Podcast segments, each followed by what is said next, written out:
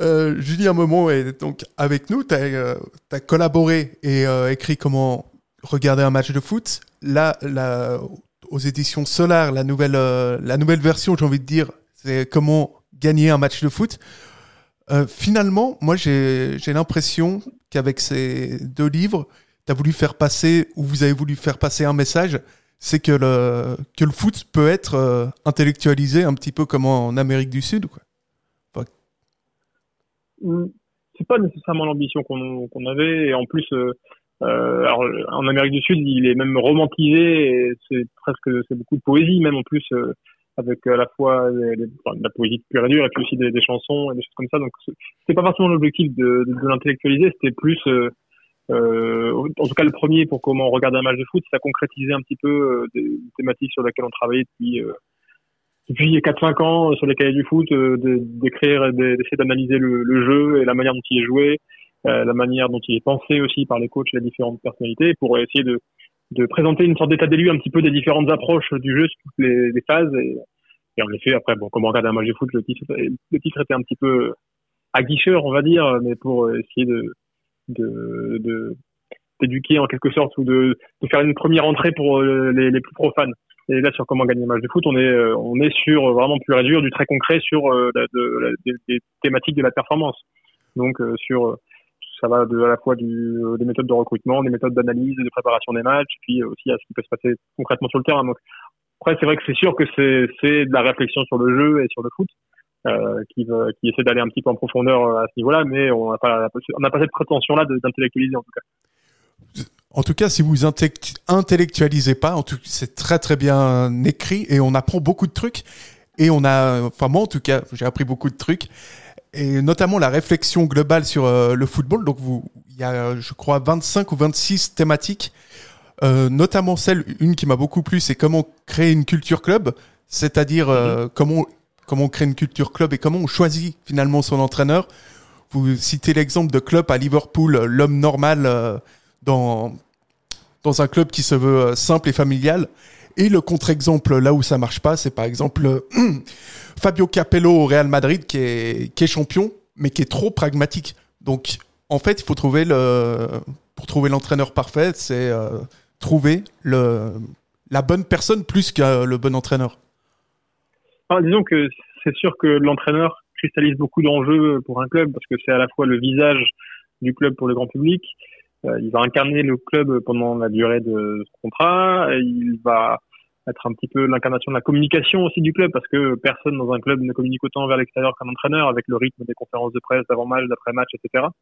Euh, et il va à la fois aussi euh, impulser une dynamique euh, à la fois de, de, performance au niveau, de la, enfin, au niveau sportif, même si maintenant ils sont chapeautés par des directeurs sportifs.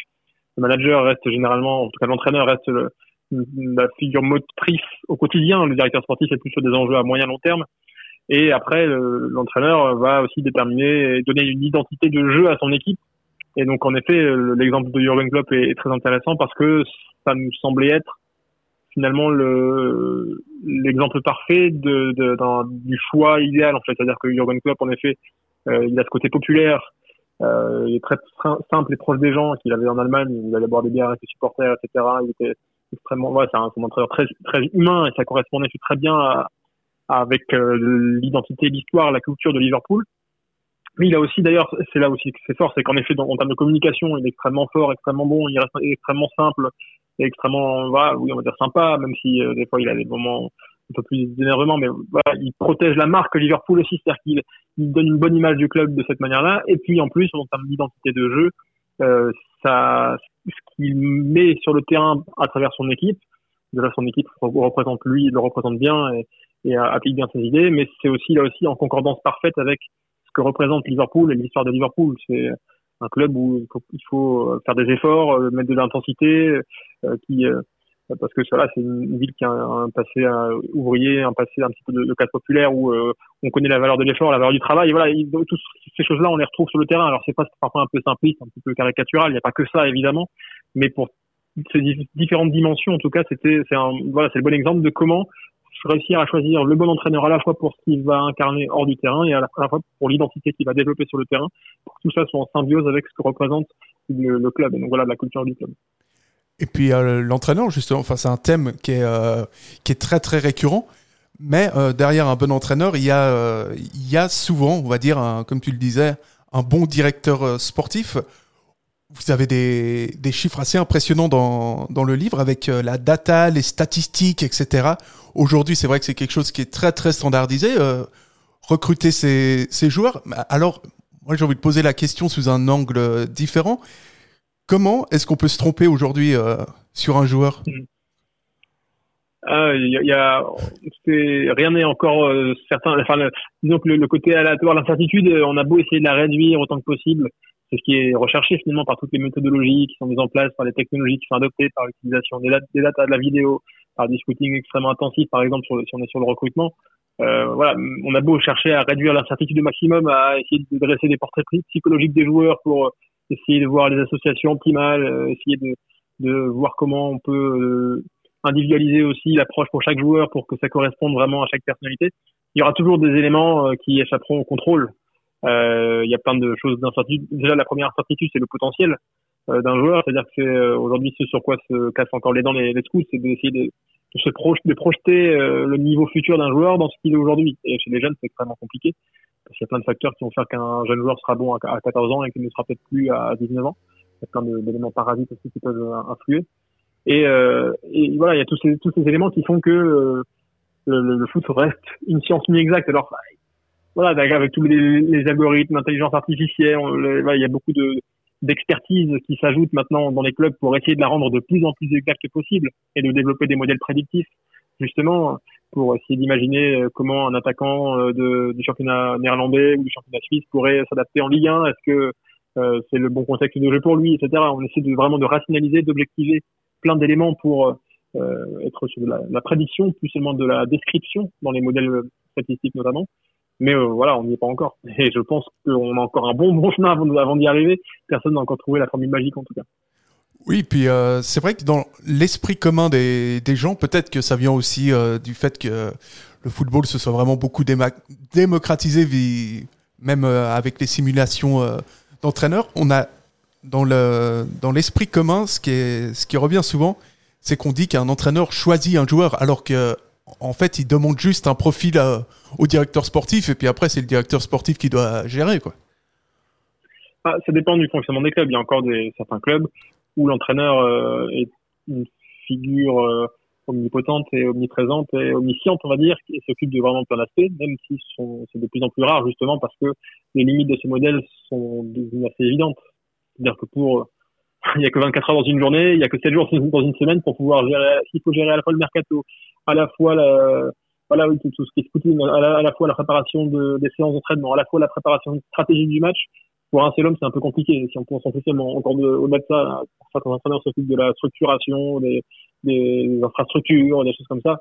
Voilà, pour un seul homme, c'est un, petit peu compliqué. Donc c'est pour ça qu'aujourd'hui, il y a de, plus en plus euh, de personnes qui euh, travaille dans le département sportif d'un club. Alors ça vaut pour le staff, technique aussi, avec des staffs de plus en plus étoffés au contact direct des entraîneurs, mais aussi autour du directeur sportif en effet, qui est devenu une, figure importante euh, avec différents pôles. Donc il y a le, le, sur le, par rapport à la question, il y a le pôle recrutement en effet, où euh, le but c'est d'avoir toute l'année un suivi euh, de, différents profils. Alors ça peut être soit défini en, amont avec, avec le coach.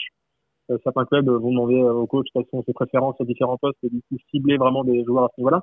D'autres, comme Monty à Séville, eux ne se fixent aucune limite. Ils veulent être le plus exhaustifs possible sur un maximum de zones géographiques possibles en fonction de leurs moyens humains pour, pour les couvrir.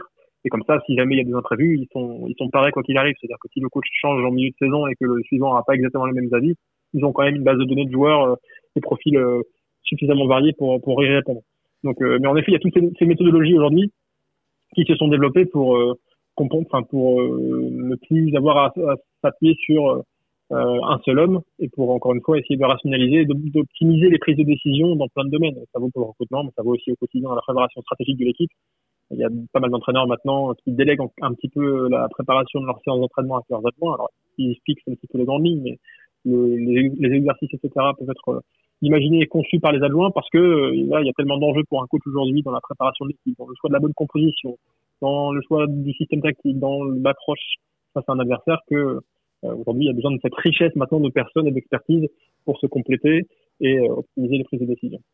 Ouais, d'autant plus que quand on lit le livre et qu'on regarde euh, ce qu'il y a au niveau du staff, on voit que, bon, évidemment, la nutrition est surveillée, mais également le sommeil, le suivi hormonal, ou même, euh, on a même des responsables au niveau de la sophrologie ou du, ou du psy.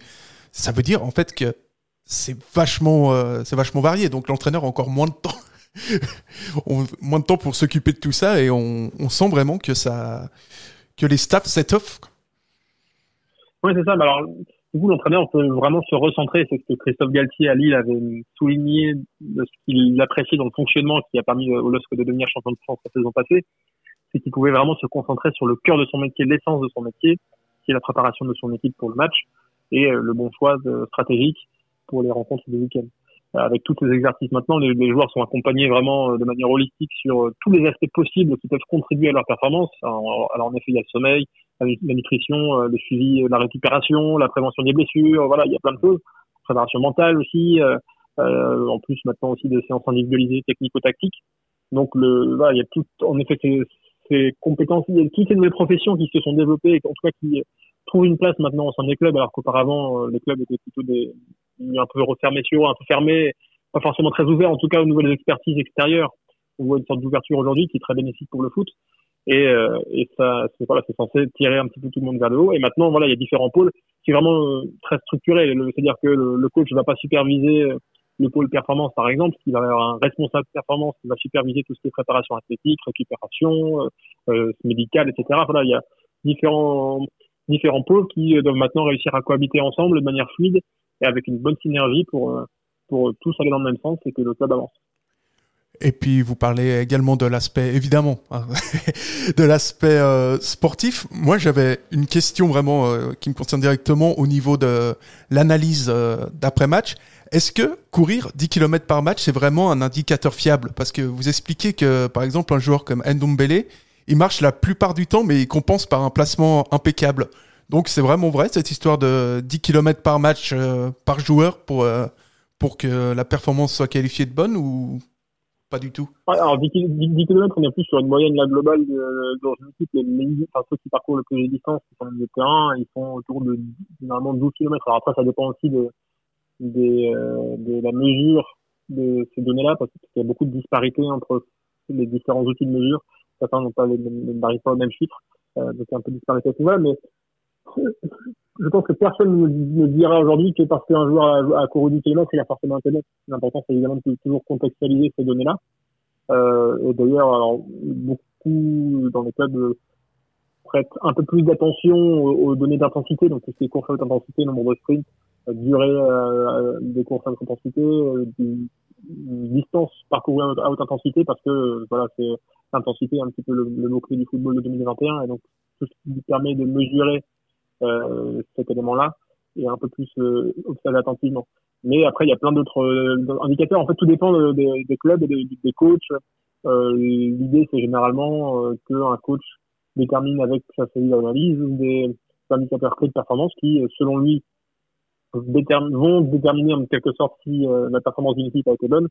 Et c'est ces indicateurs-là qui vont être particulièrement ciblés. Certains clubs mettent en place même leurs propres, leurs propres indicateurs euh, qui peuvent mélanger différentes choses pour euh, essayer de d'analyser la performance. Donc, euh, s'arrêter simplement aux distances parcourues, euh, je pense que personne ne le fait parce que ça ne révèle pas grand-chose finalement, euh, sorti de contexte.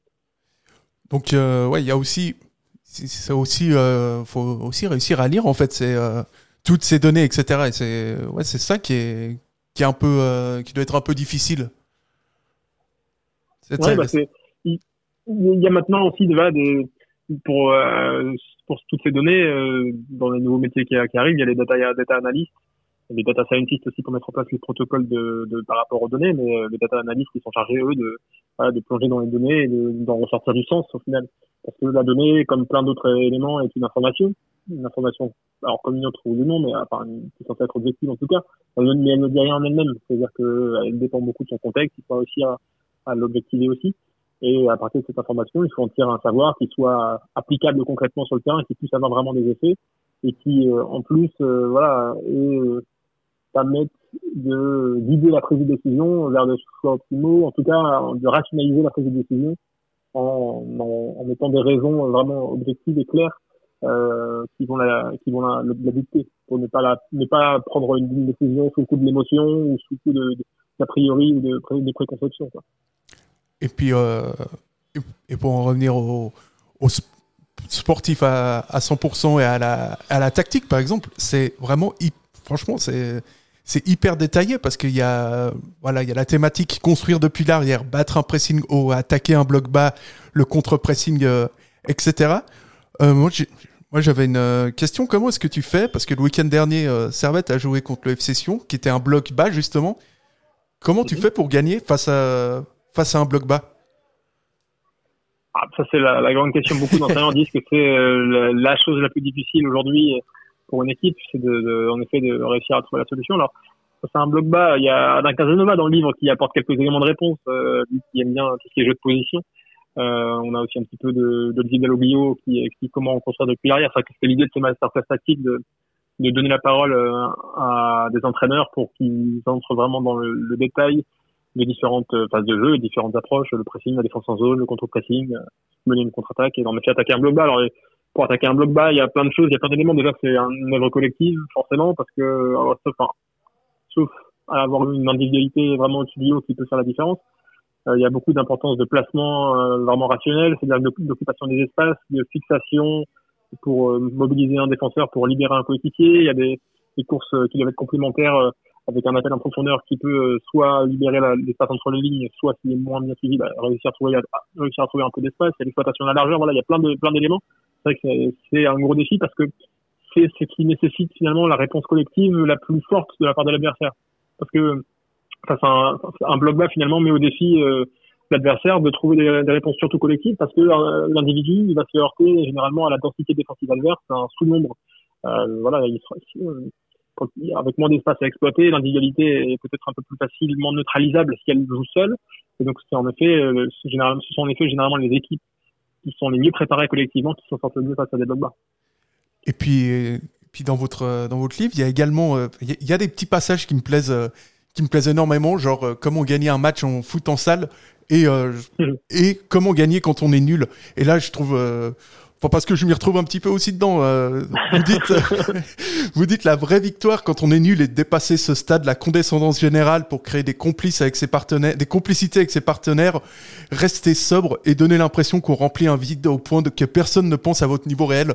J'ai, j'ai beaucoup aimé. Franchement, ouais, cette partie, c'est pas moi qui l'ai écrit, je crois que c'est Christophe euh, qui l'a écrit en pensant très fort. L'un des autres co-auteurs dont on ne quittera pas le nom. Mais oui, bon, c'était un petit, pas, un petit pas de côté, un petit moment un peu plus, euh, un peu plus second degré euh, dans, dans le livre. Ça ressemble un peu à ce qu'on avait fait dans Comment regarder un match de foot aussi. On avait évoqué la tactique au baby-foot, par exemple, qui était, c'était Gilles qui s'y était collé, c'était très bien écrit à, à ce moment-là.